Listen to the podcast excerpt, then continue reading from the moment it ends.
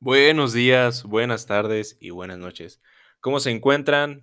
¿Qué tal? ¿Cómo están? Bienvenidos a su podcast Time Machine. Los saludo de esta bella noche de viernes. Ya casi fin de semana, ya puedo leer el sabadito rico, delicioso, escuchando esta música que tanto nos gusta en este podcast. Saludos si estás manejando, si vas caminando, si vas con rumbo al trabajo o simplemente estás disfrutando de esta bella música desde la calidad de tu hogar. Bueno, el día de hoy estaremos hablando de nada más y de nada menos que de una sola banda.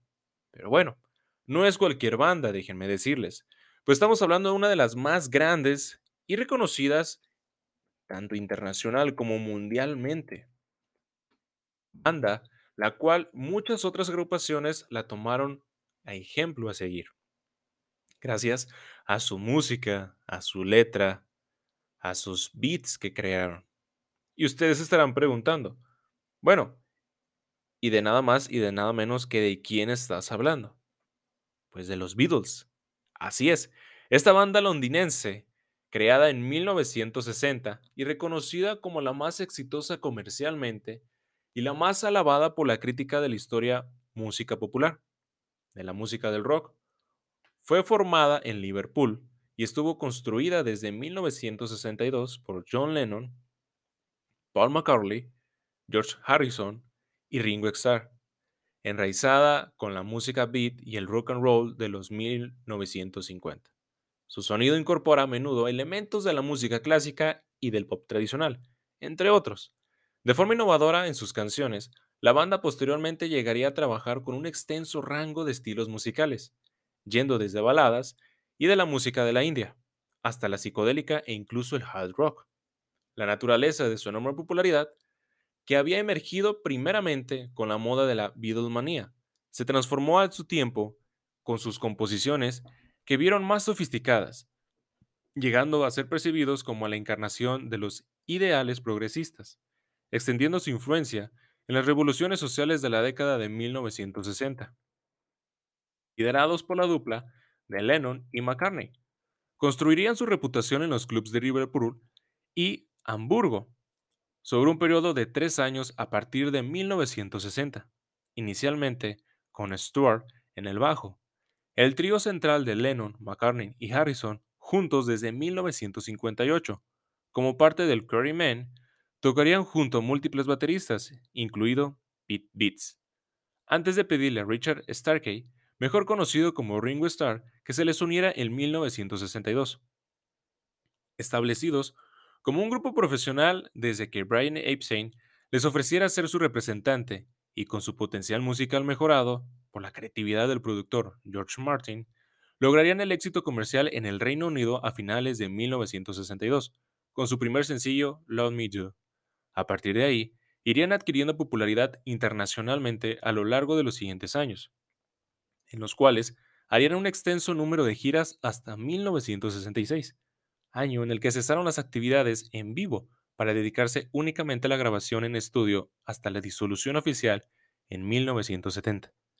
Después de todos sus integrantes, se embarcaron en exitosas carreras independientes de diversa duración. Lennon sería asesinado por Mark David a las afueras de su casa en Nueva York en 1980, y Harrison falleciera de cáncer en 2001. McCartney y Starr, los dos miembros sobrevivientes, aún permanecen musicalmente activos. Bueno, durante sus años de estudio crearon algunos de los mejores materiales, incluyendo el álbum Papers Lovely y Hertz Club Band en 1967, considerados por muchos como una obra maestra. Cinco décadas después de su separación, la música que crearon continúa siendo popular. Se mantienen como el grupo con más números en las listas británicas, situando más álbums en esta posición que cualquier otra agrupación musical. De acuerdo con la certificación del RIAA, han vendido más discos en los Estados Unidos que cualquier otro artista. Fueron galardonados con 7 premios Grammy y recibieron un total de 15 premios Ivor Novello de parte del British Academy y de Coppers and Authors. En 2004, la revista Rolling Stone los calificó en el número uno de su lista de los 100 artistas más grandes de todos los tiempos. De acuerdo con la misma publicación, la música innovadora de The Beatles y su impacto cultural ayudaron a definir los años 1960. En 2010, el canal de televisión especializado en música VH1 los calificó en el número uno de la lista de los 100 artistas más grandes de todos los tiempos. También fueron colocados en el puesto número uno por el sitio de internet Acclamic Music en su lista de top 1000 artistas del tiempo. Figuran asimismo en la primera posición como los más grandes artistas de todos los tiempos en la lista de Hot 100 y el Billboard 200 en la calificación de Billboard del 2015. Bueno, y una de las canciones de las que vamos a hablar acerca de los Beatles fue lanzada el 26 de agosto en Estados Unidos y cuatro días después en el Reino Unido. La historia de esta canción es íntimamente ligada a la vida personal de John Lennon. La canción, cuyo título original era Hey Jules, fue compuesta para consolar a Julián, el hijo de John Lennon, tras el divorcio de sus padres. Corría el año de 1968 cuando McCartney, al enterarse de la separación y la congoja de Julián, pensó en una canción para el pequeño mientras estaba conduciendo su auto. Así, de repente, la base del tema brotó de él, pero más tarde, cuando ya estaba en los estudios de grabación, el nombre de Jules sería cambiado por Jude, por su ritmo y sonoridad. Llevaba cerca de una hora conduciendo, entonces apagué la radio e intenté componer una melodía. En ese momento empecé a cantar, Hey Jules, no lo estropies, coge una canción triste y mejórala. Tenía un mensaje optimista y empezaron para Julián. Vamos chicos, tus padres se divorcian, sé que no eres feliz, pero estarás bien, contó en una entrevista el músico británico.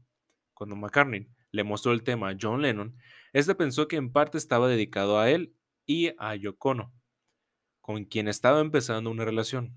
El tema no solo conquistó a John Lennon, sino que hizo como el apoyo de todos los miembros del grupo que comenzaron a grabar la canción el 29 de julio de 1968. Sin embargo, no fue hasta 1987 cuando McCartney pudo hablar sobre la historia de Hey Jude como un protagonista, Julian Lennon, me tomó que había estado pensando sobre mi situación todos estos años, sobre lo que tuve que pasar. Paul y yo solíamos pasar tiempo juntos, más incluso de lo que pasaba con mi padre. Teníamos una buena amistad y de hecho Parece que hay fotos mías de pequeño jugando con Paul que con mi padre, confesó Julián. Con 7 minutos y 11 segundos de duración, Hey Jude fue el primer sencillo del sello discográfico de la formación, Apple Records. Su longitud no impidió que la balada entrara en el top 10 de las listas británicas y estadounidenses de sencillos. Además, es la canción de los Beatles que más tiempo ha permanecido con el número uno en los Estados Unidos, un total de nueve semanas. En la actualidad, Hey Jude ha vendido cerca de 8 millones de copias, convirtiéndose a su vez todo un himno del Reino Unido. De hecho, aficiones de equipo de fútbol como el Cardiff City ha utilizado la melodía para componer diversos cancicos. También fue la balada que clausuró la ceremonia de la apertura de los Juegos Olímpicos en Londres en el 2012, donde miles de personas acompañaron a Paul McCartney con su na na na na na na na. na. Los dejo con la siguiente canción, Hey Jude. Disfrútela. Hey Jude, don't make it bad. Take a sad song and make it better. Remember to let her into your heart. Then you can start to make it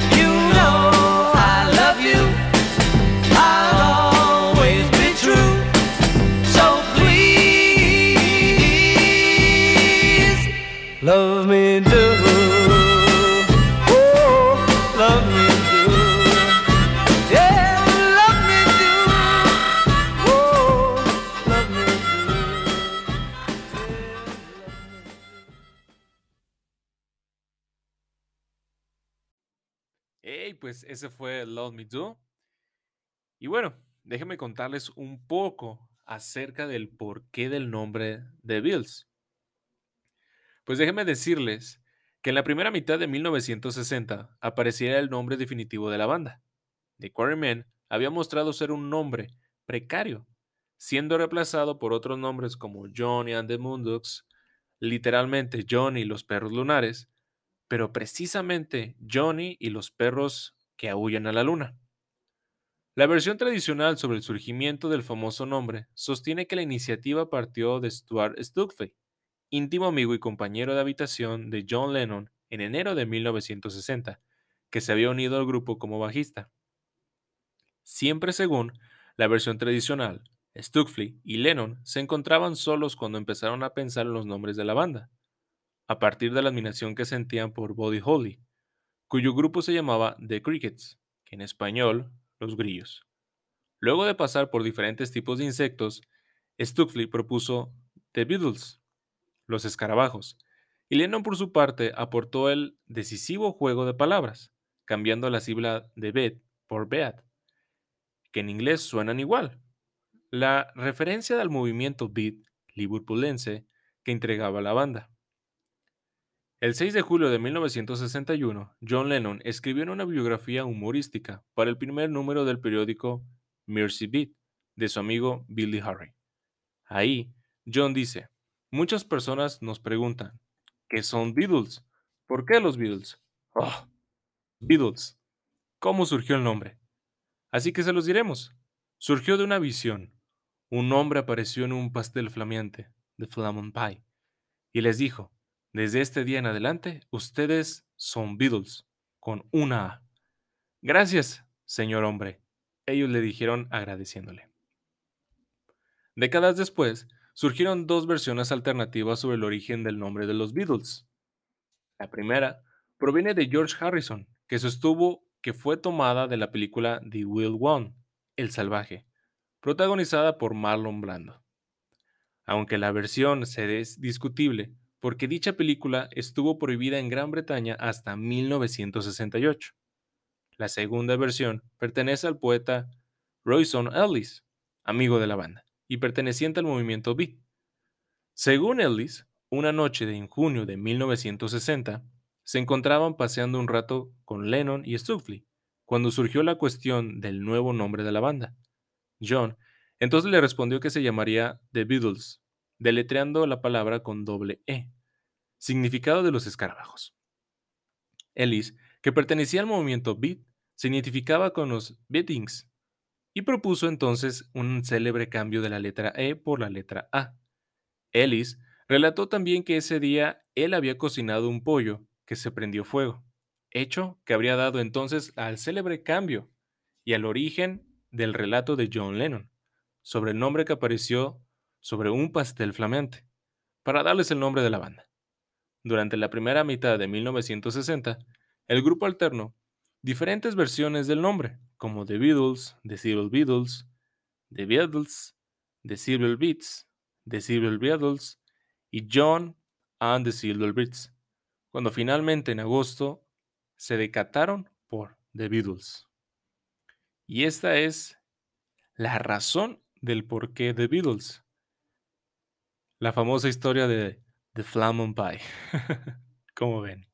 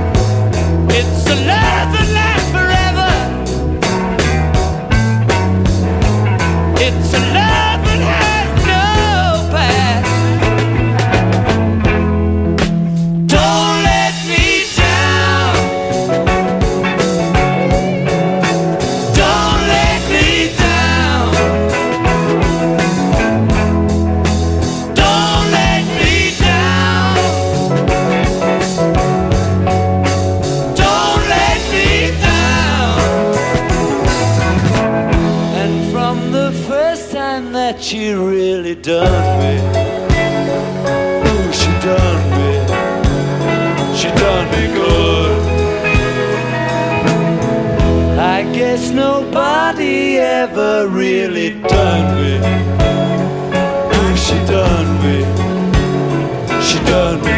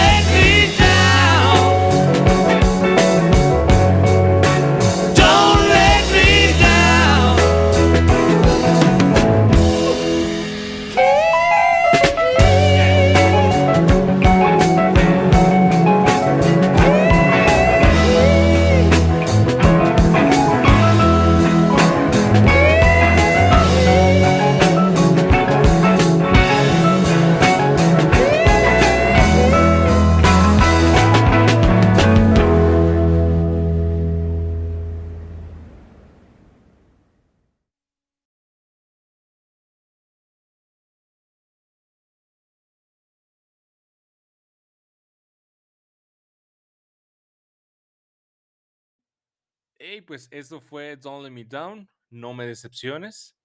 Y bueno, les cuento un poco sobre la inspiración y la realización de Don't Let Me Down, que tiene su génesis a principios de 1969 y está estrechamente ligada a la situación personal que vive Lennon en aquel entonces, tanto en nivel amoroso como absorbente a la relación con Yoko Ono, como con su relación con los demás miembros de la banda, el cual es deteriorada, en parte por su controvertida relación amorosa y todo está ligado a su dependencia a la heroína. Este conjunto de factores hace que John pase por un periodo difícil. Para Paul era un grito de angustia. Él mismo relata. De hecho, era como dice Yokono. Me desmarcó realmente de los demás esta vez. Dejó mi vulnerabilidad al desnudo. Así que no me decepciones. Creo que era un verdadero grito de socorro. Años después, en 1980, al ser consultado para la canción, John simplemente responde, soy yo cantando sobre Yoko. En un principio momento, la canción estaba pensada para ser parte del álbum Get Back, posteriormente Let It Be, pero es demasiada por Phil Spector, viendo la luz solamente en aquel entonces, como la cara de B de Get Back. La interpretación de El concierto en la azotea fue interpretado en el famoso último concierto de Beatles, llevado a cabo en la terraza del edificio donde tenían sus oficinas la corporación Apple, el 30 de enero de 1969. Este concierto lo hicieron de imprevisto, por lo que fue gratuito y abierto. Fue conocido como el concierto en la azotea. Se le puede apreciar en la película de Let It Be. Como curiosidad, es la primera versión que interpretaron, que aparece en la película. Lennon olvidó un verso de la canción, reemplazándolo con una improvisación, a la que le valió un intercambio de miradas graciosas con Paul McCartney. Bueno, pues esto fue nada más y nada menos que The Time Machine. Espero les haya gustado este episodio dedicado especialmente para una de las más grandes y famosas bandas de todo el mundo y de todos los tiempos, The Beatles. Por esta noche me despido y nos vemos la semana siguiente. Cuídense y disfruten mucho esta música. Nos vemos.